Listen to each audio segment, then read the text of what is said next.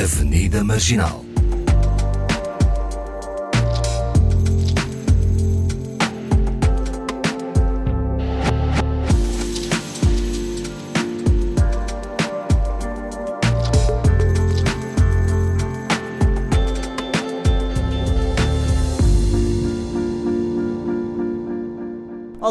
Yara Monteiro, Paulo Pascoal. Olá a todos, Olá, bem-vindos Fernanda, à boa Avenida tarde. Marginal. Hoje, em estúdio, a juntar-se à conversa, temos Maria Paula Menezes, moçambicana, investigadora, coordenadora, eh, vice-presidente do Conselho Científico do SES, Centro de Estudos Sociais. Ela está com a mão na cabeça, porque de facto o eh, currículo é imenso, eh, do Centro de Estudos Sociais na Universidade de Coimbra. Uh, é doutorada em antropologia pela Universidade de Rutgers, é isso, nos Estados Unidos, e mestra em história pela Universidade de São Petersburgo, Rússia. Leciona em vários programas de doutoramento do SES, como já aqui fiz eh, referência. Foi professora da Universidade Eduardo Mondlane, em Moçambique. De entre os temas de investigação sobre os quais se debruça, destacam-se os debates pós-coloniais em contexto africano, o pluralismo jurídico, com especial ênfase para as relações entre o Estado e as autoridades tradicionais no contexto africano, e o papel da história oficial da, das memórias, ou da, da memória, e de outras narrativas de pertença nos processos identitários contemporâneos.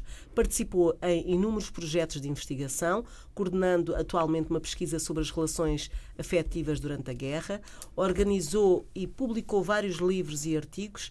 De entre as suas mais recentes publicações estão Os Saberes Feiticeiros em Moçambique, Realidades Materiais, Experiências Espirituais e tem o seu trabalho publicado em diversos países, incluindo Moçambique, Espanha, Portugal, Brasil, Senegal, Estados Unidos, Inglaterra, Argentina, Alemanha, Holanda e Colômbia. E isto é só o currículo resumido. Uau! É uma honra, é uma honra. É uma honra porque É uma também-. É obrigação Paula. pôr isso tudo. aí Tenho aqui que dizer que a Maria Paula Menezes veio de propósito para o programa e tenho que, eh, de facto, voltar a Coimbra num instantinho e para nós é, é, de facto uma honra tê-la aqui Muito no obrigado. programa. Obrigada. Ah, Obrigada. Hoje eh, resolvemos falar sobre cultura e mentalidades, não é?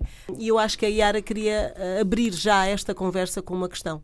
Exatamente. Portanto, se falarmos de identidade da pessoa, é importante também tentar entender qual é que é o papel do Estado na recuperação eh, ou na construção desta identidade, que se pode, pode dizer nacional, mas nesta hora, pós, nesta era pós-colonial.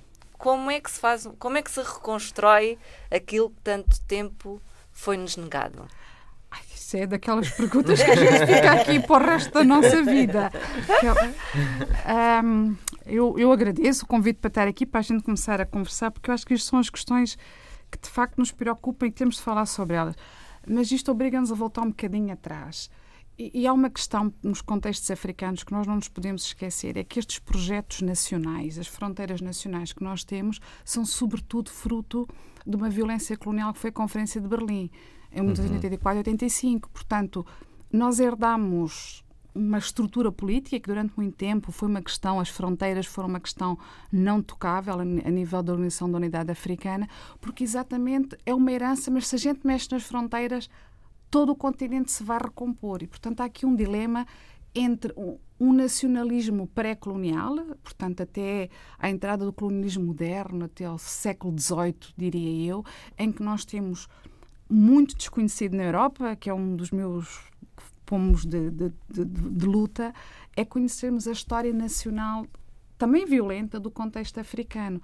E eu agora saltando para o caso Moçambique, que é assim um tema que eu, que eu gosto de tratar, e com todos os problemas que estão associados com esta figura, nós temos, por exemplo, em até 1895, na região centro-sul de Moçambique, o Império, que é o Império de Gaza que tem uma personalidade que está à frente, que algumas pessoas conhecerão, que é o Gungunhana, e, portanto, Gungunhana gera um Estado, e gera um Estado com institucionalidade, com, com instituições sociojurídicas, políticas, militares, etc. E o que é que acontece? Isto é uma identidade política que, por sua vez, também vai oprimir outras realidades políticas e culturais que estão dentro deste Estado. Mas este Estado existiu. Portugal trocou embaixadores. Houve uma, uma troca, inclusive política. Portanto, sobre isto vai-se impor a ideia de Moçambique, que é um projeto colonial, quer talhado a partir da Conferência de Berlim, um bocadinho antes, porque há algumas fronteiras já se começam a delinear antes, mas, portanto, nós temos aqui um, um, um território com várias culturas lá dentro, algumas das quais são culturas nacionais porque tiveram esta institucionalidade política e cultural também, como é o caso do Estado de Gaza, os estados, o Estado de Ndebele, que hoje faz parte do Zimbábue, e, portanto, são estados que estão partidos entre vários outros estados. E é isso que leva o, o, o Mário Pinto Andrade depois problematizar como o moderno nacionalismo africano, que é o nacionalismo onde nós estamos hoje. Mas que também não pode romper com esta herança que faz com que, quando nós lemos, sei lá, o, o, há um poema do Agostinho Neto que é o regresso, a necessidade de voltar à história, de voltar às nossas origens, às nossas raízes.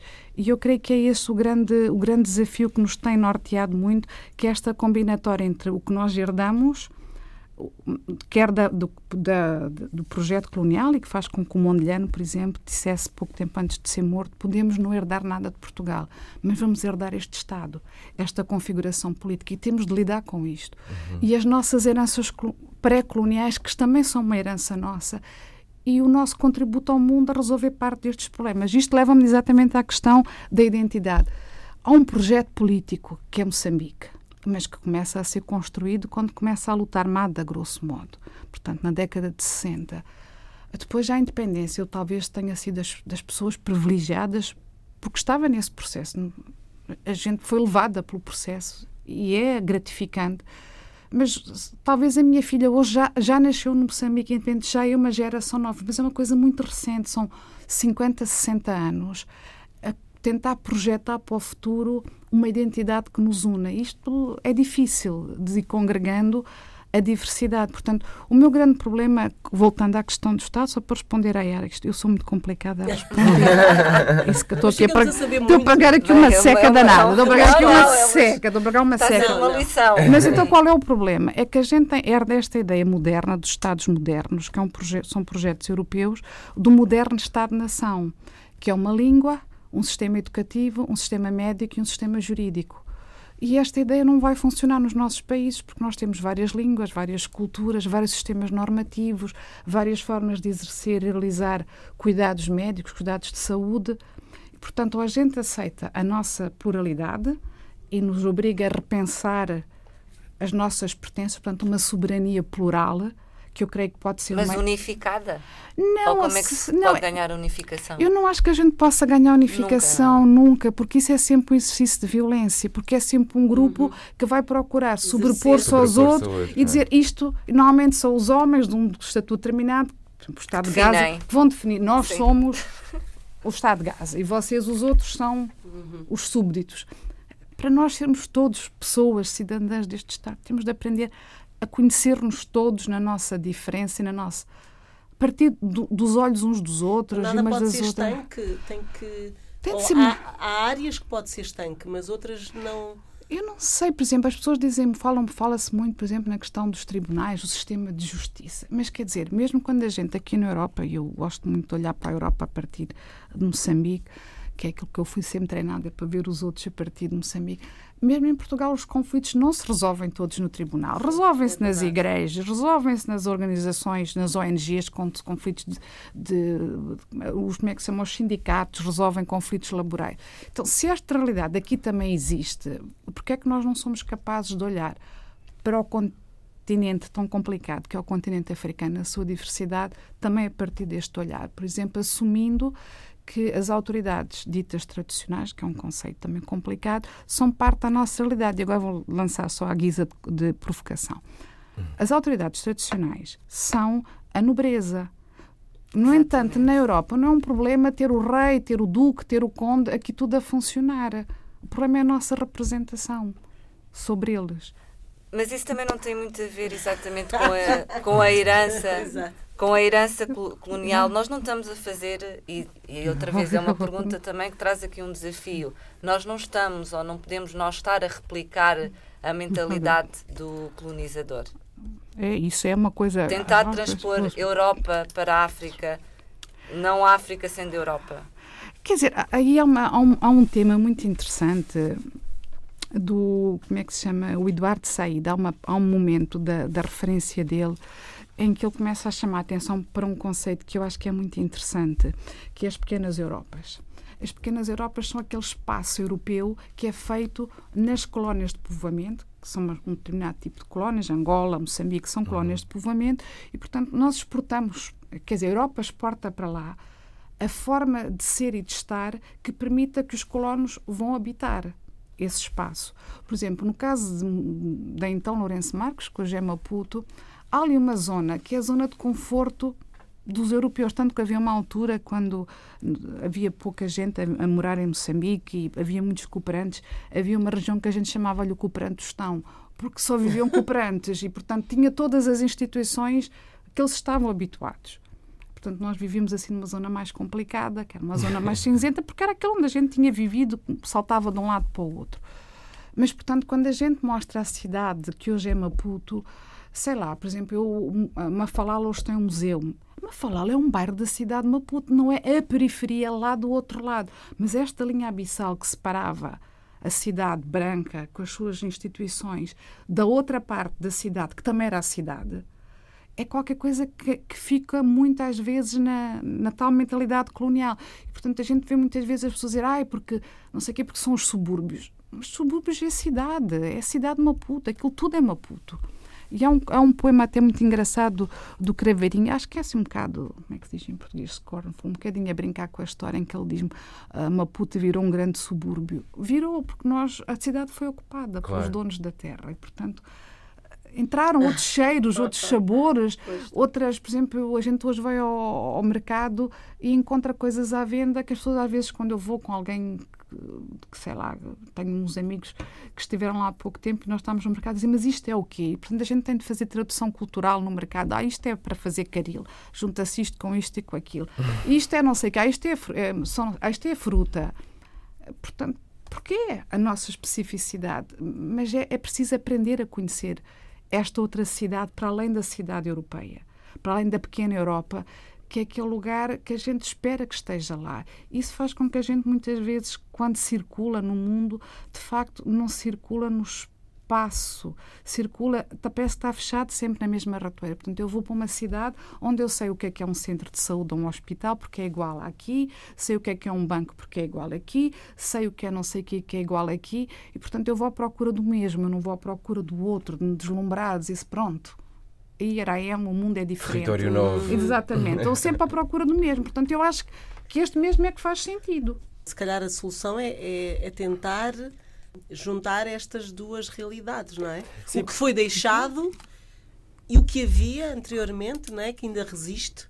É não está renegar, lá. É não renegar, é, ou não, é não desvalorizar. Mas, eh, exatamente. É juntar, não desvalorizar. Sim, não desvalorizar e juntar estas duas. Sim. É que não há como também uh, deitar fora essa herança colonial. Sim, ela não está lá. Não, não, está lá. Está, ela está lá. Vai continuar. Faz parte. Também é nossa. Faz parte. Há muitas é nossa, coisas que sim. são nossas. E até, ah, pronto, é exatamente. E funcionam e vamos, e vamos manter. Não é... Exatamente. Não, e é, é encontrar esse caminho para juntar as, as, duas, coexistirem as duas realidades. E eu queria agora também uh, fazer aqui uma pergunta que é sobre, de facto, uh, o contar a história também é importante um, eh, que, que, seja contada um, pelo outro lado, eu falo do não europeu, ou seja, para, para que algumas coisas se alterem, uh, uh, há essa necessidade, e que eu acho que está, tem vindo a acontecer, não é?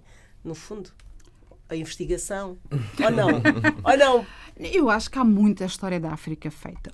Agora talvez seja assim uma afirmação demasiado radical. Eu acho é que há uma grande ignorância europeia sobre a história da África. Apesar de nós estarmos quer dizer, a 100 quilómetros da África, quer dizer, o Mediterrâneo e, a, e as colinas de Hércules, que é Gibraltar, estão aqui, o outro lado é o continente africano. Agora, há muita coisa da África que é a Europa e o problema é que a Europa não quer reconhecer. Por exemplo, quando nos dizem, eu digo muitas vezes, ah, o que é que vocês contribuíram para o mundo? Bem, se me começam a puxar, a gente fica aqui. E, portanto, mas, por exemplo, é o imaginário não, coletivo de que a África, África começou, com a chegada da Europa. É? E a gente depois pergunta, vamos lá, um exercício pequenino. Egito, onde é que está situado? Quer dizer, quando funciona bem para a Ah, é história da de África, antiguidade. é não, não, a antiguidade é, é- é parte da Europa. Agora, quando há confusões da Primavera Árabe, já são lá eles. Claro. Portanto, há ali o Egito que é assim meio flutuante, que desliza para cima, desliza para baixo, dependendo dos interesses. A a questão é, é complicada, é que há, há muita coisa que está de facto mal contada. Ou talvez porque não se queira contar. Eu até muitas vezes, por exemplo, na- um- há há um episódio que eu costumo. E agora se- encontraram outra vez ruínas arqueológicas interessantes, porque, por exemplo, um dos argumentos grandes da colonização é que é em nome da fé e do império. Portanto, nós vamos lá porque eles não têm fé, não têm religiões, blá, blá, blá. E uma das coisas que é surpreendente é que um dos Estados que tem religião cristã como religião de Estado é Aksum, século V. Aksum está na Etiópia, hoje território da Etiópia. Portanto, é um dos primeiros Estados no mundo a ter o cristianismo como religião de Estado. Está cheio de igrejas. Agora, isto não entra no E imaginário. templos também. Exatamente. Até, inclusivamente, entra na, na- Como é que se chama? No Indiana Jones, que é assim uma versão muito rocambolesca, mas tudo bem. O problema é que a gente não faz esta ligação. Nós não ensinamos os nossos jovens aqui na Europa que o cristianismo tem raízes muito fortes no continente africano. Tem o cristianismo Ah, não é no copta. Vaticano. E estou a ser irónica, não é? Como é óbvio. Começou em África. Então, tem, tem. Eles ainda há pouco tempo comemoraram os dois mil anos do cristianismo. Nós estamos em 2020. Sim, já havia papas no, no primeiro século, né? Ou seja, já é Há uma coisa. aqui coisas complicadas. que nos- Então, e, e isso leva à- à- à- à minha questão. É necessário que a história seja contada do outro lado. É que a gente costuma dizer, não é? Que há sempre os dois lados da história, pelo Exato. menos o, o leão e o caçador. E até há um livro da, da professora Ana Maria Gentili que se chama assim O Leão e o Caçador, porque é os dois lados da história. Normalmente a história é contada pelo caçador, que é o que, que matou o leão. Mas a gente não sabe porque é onde é que o leão estava, o que é que ele estava a fazer quando foi morto. Portanto, é necessário esta, ouvir o outro lado da história. E o outro lado é aquilo que a Yara estava aqui a chamar. Onde é que entram os sujeitos? Onde é que entram as pessoas que têm história? E aqui há, há um, há um problema também nos nossos Estados. Hum, é que para justificar estes Estados é preciso criar uma história. Cada Estado tem na sua gênese um mito fundacional histórico. Eu, eu não vou entrar sobre o mito. Bem, eu vou entrar no mito fundacional português, Por favor. que é um mito super interessante, que é o tal do Dom Afonso, que dá tareia na mãe e não quer pagar impostos e declara a independência. Ou Não é na mãe ou na tia, mas é um, um episódio de violência doméstica com fuga ao fisco, que está na origem da declaração de independência do Condado Portucalense. Quer dizer, lida-se em termos muito brutos. Portanto, isto é, é, é- é fazer gozo da história, a coisa é muito mais complicada, mas há aqui um- elementos fundacionais, mitificadores, que pronto, constroem o Afonso Henriques, é é, o Guimarães, o berço, mas tudo isto é, é construído no presente para justificar esta unidade política. Agora, Portugal tem, não sei quando, desde 1143, ainda, eu ainda estudei a primeira dinastia, depois houve a independência. Ahm, m- no, no caso Moçambique, nós construímos a história a partir do mito muito recente que é a luta armada. E, portanto, é um mito problemático, porque as pessoas ainda estão vivas, as Como pessoas. Angola também, Pois, não é? é, to- todos os todos, nossos países têm. exatamente. Os mitos são muito recentes, são mitos difíceis Histórias de de construir. É. E recentes na mente, como está a dizer, não é? Sim. Portanto, isto tudo é complicado. Mas complicados, até desculpem interromper, Nada. acho que porque os responsáveis por esses movimentos de libertação foram muitos estudantes europeus. Não é? Ou seja, não há essa necessidade de que a história também não está a ser. Exatamente contada pelo Leão, mas por pessoas que também foram estudantes do próprio regime. Não sei, vai depender muito de país para país, sei lá. Por exemplo, no caso de Moçambique é interessante que pouca gente se lembra que há uma personagem que é o Eduardo Mondlane que estuda sobretudo nos Estados Unidos e se doutora. Portanto, dos três movimentos de libertação é o único que é doutorado. Mas nunca se fala no Eduardo Mondlane como o doutor que trabalhou nas Nações Unidas, quer dizer, ele tem um uma trajetória intelectual bastante interessante, com trabalhos publicados até na altura, etc. Ah, E ele tinha muito essa necessidade. Nos trabalhos dele, chama, vem refletindo no Nkrumah também, que também estuda. Portanto, há aqui um, um conjunto de personagens que vão estudar. Tem um trajeto especial associado aos Estados Unidos, muitas vezes aos movimentos religiosos, etc. Evangelistas, não era? Não Alguns, eram eles eram, eram protestantes. Oh, era- isso, protestantes. São os protestantes. também eram os São os protestantes, sim, também, sim, a. Diolinda Rodrigues Diolinda, também. exatamente, E, portanto, eles, de certa maneira, vão à procura destas outras lutas para se juntarem a este projeto grande, que são os grandes projetos de emancipação, com as suas lutas, mas que há aqui uma necessidade emancipatória grande. E acho que há coisas bonitas que a gente de vez em quando deve olhar para a história. Por exemplo, eu adoro a conferência de Bandung, porque acho que é daqueles movimentos que a gente devia estudar mais, porque foi aquela conferência em que se disseram colonizadores. Não entram. Há assim uns pequenos detalhes, a conferência dos homens de saias, porque todos resolveram usar pela primeira vez os trajes nacionais e muitos dos fulanos da Ásia, do Cambo, do, do Vietnã, etc., estão com os trajes nacionais, portanto é uma conferência, os, os, os africanos que foram estão todos com bubus, Bubus. portanto pela primeira vez há assim uma afirmação cultural da diversidade a dizer nós, em todo o nível, assumimos a nossa especificidade, mas dialogamos, porque queremos um projeto ou outro. E acho que estas são as coisas que nós vamos ter de buscar também à história, dizendo: olha, esta é a nossa contribuição. E não estar sempre a olhar para a Europa como a grande referência. Eu acho que, eh, que de alguma maneira, o, eu, eu estudei na, na Europa de Leste, estudei na União Soviética ainda, e acho que, que a queda do muro de Berlim teve um impacto muito grande, não só na Europa, mas nos nossos países também. Porque foi a, a impossibilidade de nós nos ligarmos entre nós. Porque havia uma grande ligação entre nós, de procura de alternativas, e de repente parece que não há alternativa. Só este modelo capitalista é a única alternativa. E, portanto, perdemos um bocado na nossa capacidade de negociar entre nós, dentro destes SUIs. Será porque também houve muitos atentados a essas identidades panafricanistas, como o Patrice Lumumba, e porque depois eh, parece que aconteceu a independência e a África gerou uma série de, de ditadores. Né, que negociavam diretamente Foi a com esse Estado socialismo. eurocentrista e que aniquilou de alguma forma eh, os promotores da, da, da, da cultura ou as, as pessoas que tinham mais interesse em criar se calhar, essas alianças entre os países africanos. Né? Porque eu lembro-me que eh, desde o século XIX, acho eu, eh, 1800, já no final, eh, do Bois, e havia uma série de estudantes mesmo africanos que, que tentavam criar essa união de nações eh, Panafricanismo. pan- sim. E, e depois, de repente, apareceram uma série de, de presidentes que muitos duram até hoje que controlaram aquilo 30 anos. Bem, não foram só eles, estão em vários sítios. Lembro-me que aqui há uns tempos estava a ler qualquer coisa sobre eh, o México e de descobri que, por exemplo, o PRI tinha estado no poder 70 anos. Sim. Portanto, afinal, não, não, é que- Não, não é só. Portanto, não, é que eu às vezes tenho de dizer, é que, é, é que é um- não é a mesma pessoa, mas é o mesmo partido. Portanto, há coisas que a gente de vez em quando tem de desmistificar, porque senão nós saímos sempre mal, Mal, na figura. final. E eu tenho um bocado de receio de assumir a Quer dizer, acho que não cabe a nós eh, dizer, pronto, correu mal com este ou com aquele, todos nós somos responsáveis, não? Quer dizer, ah, E voltando a isso da responsabilidade, é engraçado que mencionou isso, porque estamos a falar em termos políticos, mas, eh, e pronto, eu falo especificamente do caso de Angola, porque é o caso que eu conheço melhor, é o papel eh, do escritor, o papel do artista plástico na valorização ah, da cultura. da cultura, da, por exemplo, das línguas, das línguas eh, Nacionais, maternas, línguas nacionais, não é? Portanto, não sei se pode nos dar aqui um.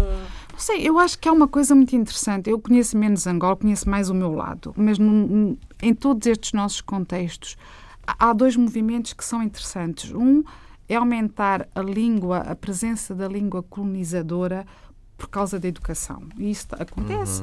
E eu lembro-me do Samora, num dos primeiros discursos, ter dito: ah, nós, com a, com a independência, libertámos a língua portuguesa, porque as pessoas deixaram de estar ter complexo em falar português porque falavam mal português e, e não se sentiam à vontade. Portanto, há assim um espaço de respirar fundo e dizer, bem, agora podemos falar, agora podemos como falar eu como eu quiser. Quer dizer, eu sei que há problemas com as regras e tal, mas eu posso falar. A língua também é minha. E isto é um exercício interessante e que leva a que haja vários colegas em Angola, em Moçambique, sobretudo, a estudar as variantes do português. A professora Perpétua Gonçalves, Isildina Dias, estas duas eu conheço-as no caso Moçambique, mas em Angola também, agora esqueci-me do nome da professora, mas há também um processo interessante em Angola de estudar a especificidade dos portugueses que se falam nos nossos países. E depois há o outro processo que está interligado, que são as línguas nacionais. Portanto, nós temos o português de língua oficial, neste momento, no caso de Moçambique, que é uma situação diferente da de Angola, porque a guerra em Angola gerou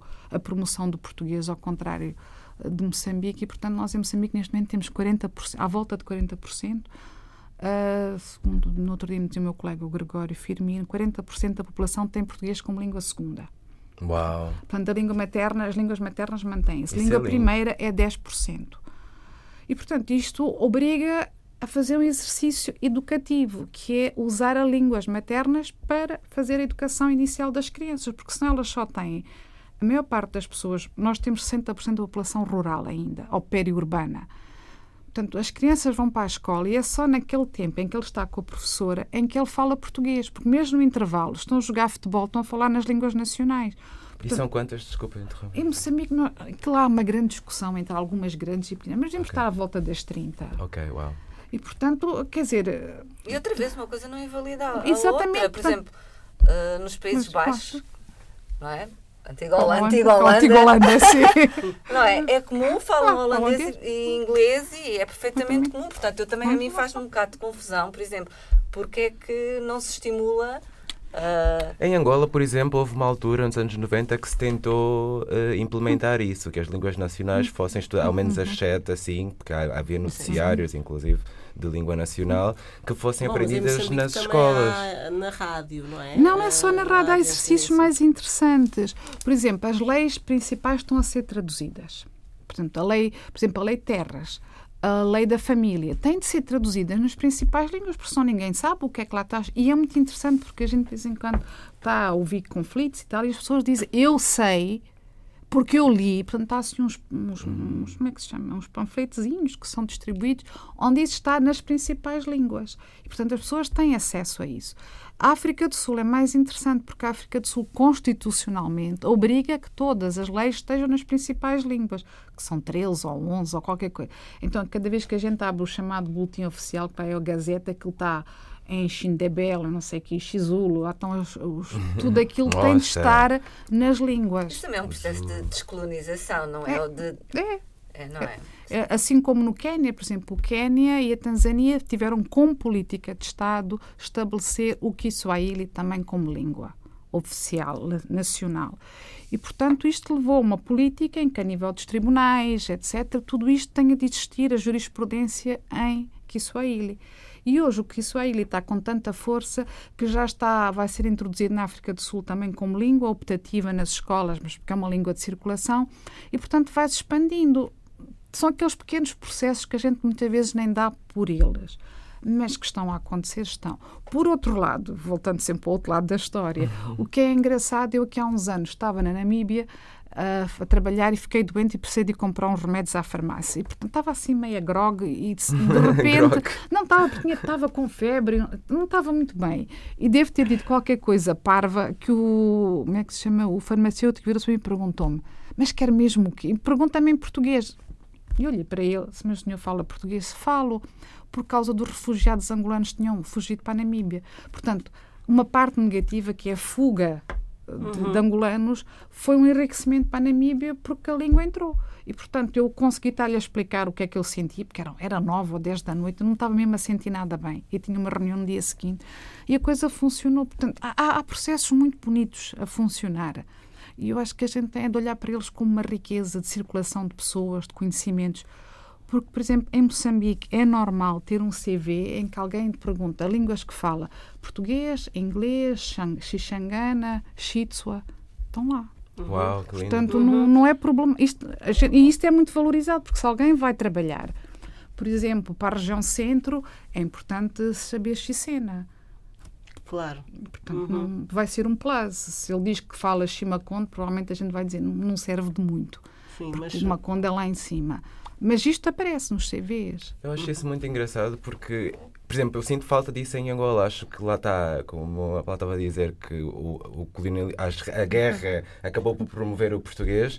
Eu acho que as línguas nacionais fora, nas as províncias mais afastadas, o centro, por exemplo, Luanda, que hoje em dia é a capital que é, né? uma cidade construída para 2 mil pessoas, mas que vivem para lá mais de, de 30 milhões, hum, não há muito. Não, não se ouve, por exemplo, em Maputo as pessoas falam uh, normalmente, naturalmente, temos, temos nos mercados, aquelas, nos temos sítios. palavras soltas, o camba, Sim. não é? Sim, eh, pronto, o, o calão, o calão acaba por ser um crioulo, né? o calão acaba Mas por ser uma sabemos espécie a de origem da palavra. Sim.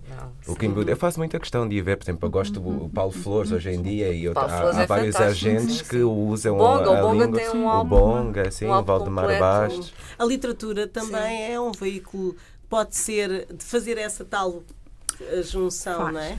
No caso de Moçambique, agora há um projeto. Eu, eu gosto muito de que as crianças leiam, porque acho que ler é uma forma de conhecer o mundo. Sem, de a gente viajar, como dizia o Jack London, a gente consegue fugir na, na cadeia lendo. Que ele tem um, tem um conto muito bonito que é alguém que está preso e que lê e, e se evade de si próprio e da cadeia. E, portanto, para mim é um bocadinho essa, essa parte que é Liberdade. interessante. A liberdade, exatamente, poder conhecer outros mundos. Então, há um colega meu que, que é creio que ainda é o presidente do Fundo de Língua Portuguesa, o Fundo Bibliográfico de Língua Portuguesa, o Nathaniel Goman, que começou com uma, um desafio muito grande que é fazer clubes de leitura. Que ele começou uma coisa pequena numa puta, agora está pelo país todo. Há clubes. E depois eu vim a descobrir a partir dali que eles também existem no Senegal e mais uma data de países africanos em que os jovens desligam telemóveis e leem, mas leem coisas grandes. Eu no outro dia estava em Brasa e havia um, um clube de leitura, porque eu perguntei aos estudantes não o que é que eles estavam a fazer. Eles disseram, estamos aqui a discutir a guerra e paz. E guerra e paz é assim uma coisa substantiva. Aquilo Mas é- é a editora. N- Não, a, Não, a Guerra e Paz não, do o Tolstói, do Ah. Tolstói, o livro da, do Tolstói. Ah, sim, sim. E eu estava a olhar para Que é um aquilo. calhamaço. mas Sim, mas sim, para sim, eles que é era enorme. importante porque era a questão da guerra. Como é traumático para eles a questão da guerra. E eu estava a tentar ver como é que a literatura funcionava como um trampolim para conhecer outras experiências e repensar a questão cultural, as identidades, como viverem uns com os outros. Eu acho que isto é, isto, este é, é parte nos jovens. Nos mais jovens, ah, há uma outra iniciativa que está em vários países, na África do Sul também, que é a produção de livros bilingues. Portanto, é um livro de histórias sobre, sei lá, o coelho. O coelho normalmente é o malvado, porque está assim, é aquele que é Chico, é o Chico, Chico esperto e tal, ah, e a coelho e a gazela, não sei quem, não sei o que mais, que são livros bilingues. Portanto, tem em português e em Shitsua. Ah, às vezes tem também inglês, mas portanto os- as crianças começam a compreender a outra língua e vão à procura da outra língua, que também é uma língua do país. Portanto, isso são livros infantis. Infantis, sim, são Ok. pequeninos, são 10, 14 páginas. Portanto, é, é esta sensibilidade nos pequeninos que eu acho muito interessante. Sim, Angola tem neste momento cerca de 400, eh, 400 lançamentos de, de livros eh, por ano. E tem havido mesmo muita, muita gente de, de- de- várias províncias que tem escrito e tentado contribuir, porque eu acho que a própria linguagem também já se alterou e, e o português que foi implementado lá e o qual serviu academicamente para formar pessoas, hoje em dia está a precisar de uma reformulação para chegar a mais pessoas. Então tens muitos jovens que já estão a escrever em Ubuntu, inclusive já há um, há um dicionário das línguas nacionais contra... Do, Não, mas seja, também sou sempre, felizmente, um, um dos, um dos bons trabalhos realizados pelos missionários ah, na época da colonização foi exatamente o, o registro e levantamento ah, das línguas tradicionais. Pronto, mantiveram ali exatamente esses dicionários, mas há muitos bons também ainda professores. E para quem quiser procurar no Facebook, ah, há páginas só para, para o Quimbundo, para o, o Umbundo. Umbundo. É, é que é, Sim, engraçado, por exemplo, eu tenho colegas. Eu conheci muito assim. Mas muito há, mesmo de vez em quando há discussões no Facebook em que a gente de repente depois salta para as línguas nacionais e depois há colegas que estão a seguir a discussão e depois dizem vocês são chatos. Depois de repente começam a escrever e a gente não sabe o que é que vocês E o Google não traduz. Fala, fala, fala, fala quantas línguas. E o então é a parte- a traduz. parte divertida que a gente começa a dizer, só pá, é isto. Não, mas vocês escrevem 10 linhas e tu resumes aquilo a uma. Mas é mais ou menos o sentido da discussão. Ah. Então é, é assim, é engraçado, porque sem, e às vezes eu também própria já não entendo, porque aquela já não é a língua que eu, que eu falo ou que escrevo e portanto eu digo, pá, vocês estão a fazer. Mas é assim uma, uma certa lightness que, que as pessoas impõem, impõem expressões, e mesmo os, com os colegas angolanos também aparecem muitas expressões. E a parte bonita é que o próprio português, ap- ap- como é que se chama, apropriou algumas delas sem saber. Eu lembro quando eu cheguei aqui a Portugal há muitos anos, já há quase 20, não, há 15, e eu ter dito assim com ar descontraído, mas nós também demos coisas ao português, nós Sem demos dúvida. minhoca, que é a única língua latina que tem, que não é verme. E as pessoas olhavam para mim e claro que vem de nhoca, nhoca é cobra, depois nós nas línguas banto o plural é no início, devia ser plural e depois isto entra assim de qualquer maneira, então ficaram as- os vermes, ficou o verme, então é minhoca e depois é minhocas, quer dizer, é Minhocas. duplo plural no princípio e no fim. Mas, Caminhoca, sim, É, sim, caminhoca. sim. É verdade, as palavras todas com K são de origem africana. Já estive a ver o outro dia, vi um, a herança do, do- das línguas africanas no português, no português do Brasil, era cafuné, Sim, sim, sim. eh, quilombo, kikongo. eh, E, e também não é só palavras isso. de Eu, por origem exemplo, eu africana. recentemente também escrevi um, um pequeno ensaio sobre a língua portuguesa e a língua portuguesa e feminismo para uma peça de teatro. E fiz questão também de ir procurar ahm, as línguas bantu, não é? E nas, no- comparando o latim com as línguas bantu, as línguas bantu eh, são mais inclusivas do que o latim. Em latim nós temos, temos três géneros, feminino, masculino e o, ne- e o neutro. E nas, nas bantu conseguimos ter 20 géneros. Portanto, isto também, se quisermos falar em termos de evolução linguística, o que é que isto pode significar? E depois também tem essa parte, tem, tem, a capacidade de integração das línguas, ah, da apropriação de outras. Por exemplo, eu ah, às vezes digo às pessoas, são, são contextos culturais de grande absorção e, portanto, quando eu começo a ouvir palavras em português, significa que aquela palavra não tem tradução direta e foi apropriada. Mas isso não significa que ela não seja nossa, porque nós apropriamos, assim que se os outros apropriam, nós também apropriamos e elas tornam-se nossas. E isso é uma reivindicação cultural positiva nossa, em que nós fomos capazes de integrar, por exemplo, quando as pessoas me dizem que pronto, não sei o quê, vocês, a vossa comida tradicional é mandioca. Eu disse, pois é, a mandioca entra em Moçambique no final do século XIX para a cultura forçada do algodão, que é uma história dolorosa. Mas hoje a mandioca é nossa, ela vem exportada do Brasil porque a mandioca não exige muito trabalho e as pessoas comem quer a raiz, quer a folha, faziam. Alim- e não alimenta, enche. Enche, exatamente, mas pronto. Ah, e então ela, para as pessoas poderem ir para a cultura forçada do algodão, ah, introduz a mandioca. Mas hoje a mandioca é nossa, hoje forçada já não existe, mas a mandioca ficou e a quantidade de pratos que se fazem com mandioca é absolutamente a cerveja, o pão de mandioca, portanto ela é nossa. Como outra coisa qualquer. E, portanto, isto são aquelas partes engraçadas. Só mesmo para acabar, como é que as coisas são complicadas. Eu, aqui há uns tempos, estava, estive na, no, como é que se chama? No, em Belém, no Brasil, e ele tinha uma data de mangueiras muito bonitas na rua. E eu disse: Ai, que engraçado, se calhar as, man- as mangas vêm daqui. E pronto, e depois andei à procura. Eu sou assim um bocado. Você já deu para perceber que eu sou um bocado chata e complicada. Gosto de ir à procura Nada, das nada. coisas e tal. E É está- investigador. É. estava no, estava no coisa, estava em Goa, no arquivo, e de repente estou com uma carta do, do rei, acho que é o Dom João IV, creio eu, que manda ir de Goa para o Brasil mudas de manga e de pau de canela com tratadoras, porque ele queria que houvesse plantação de mangas. Portanto, há uma carta real sobre as mangas e a gente quase as consegue razões. seguir a história, a romance da manga, até chegar ao Brasil. Portanto, se isto não é uma coisa bonita, como é que a gente apropriou e a transformou em nossa? Eu acho que isto é muito para lá da questão colonial, é que a gente deu a volta por cima e apropriou. E esta é a parte que eu acho que às vezes a Europa não entende, porque o pensamento europeu é muito ou, ou- ou- nós damos ou não existe. E nós dizemos não, todos damos, todos tiramos, todos transformamos. Isto é um bocado a lei de Lavoisier. Nada se tira, nada se destrói, tudo, se transforma. Portanto, acho que é um bocadinho por aí. Bom, eh, vamos ter que convidar também a Maria Paula Menezes para vir Para aqui outra- falar, falar para outras conversas. Não, para deixar de ser, uma. ser uma Não, favor, não, há, Um há- muitas coisas para falar. Isto podia ir para tantos lados, Eu não é? desculpas Esta nossa conversa já falámos chata. aqui de tanta coisa.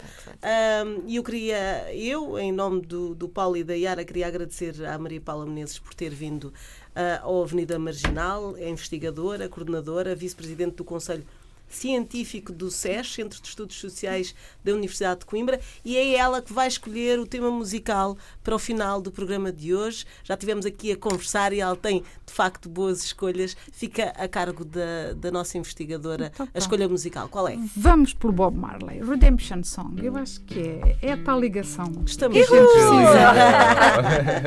Obrigada, super Obrigada obrigada pelo convite, pela obrigada. conversa. Lindo.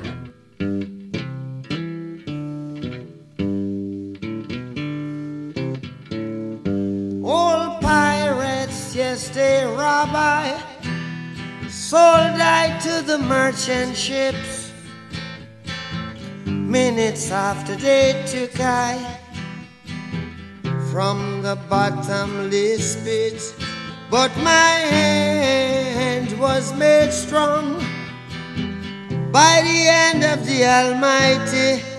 We forward in this generation triumphantly. Won't you help to sing these songs of freedom? Cause all I ever have redemption songs, redemption songs. Emancipate yourselves from mental slavery. None but ourselves can free our minds. Have no fear for atomic energy, cause none of them can stop the time. How long shall they kill our prophets while we stand aside and look? Ooh, some say it's just a part of it. We've got to fulfill the book. Won't you help to sing these songs of freedom? Cause all I ever have redemption songs, redemption songs, redemption songs.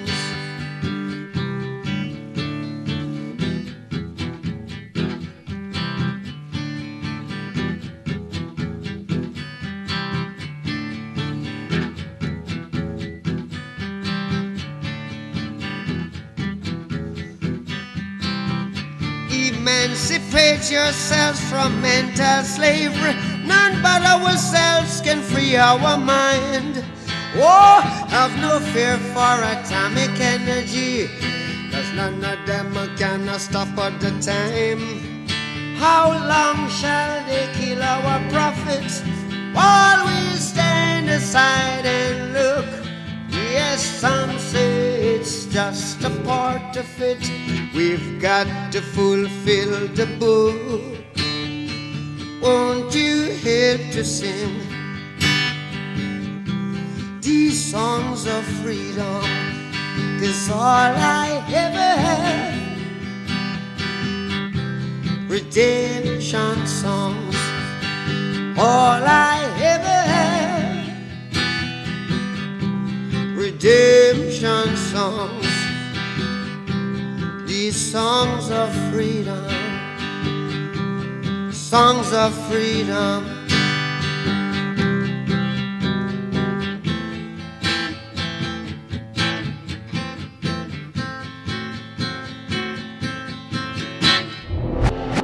Quinta-feira, depois das sete da tarde, conversamos sobre a vida na RDP África. Avenida Marginal. Um programa de Fernando Almeida com Yara Monteiro e Paulo Pascoal. Avenida Marginal. À quinta-feira, depois das sete da tarde.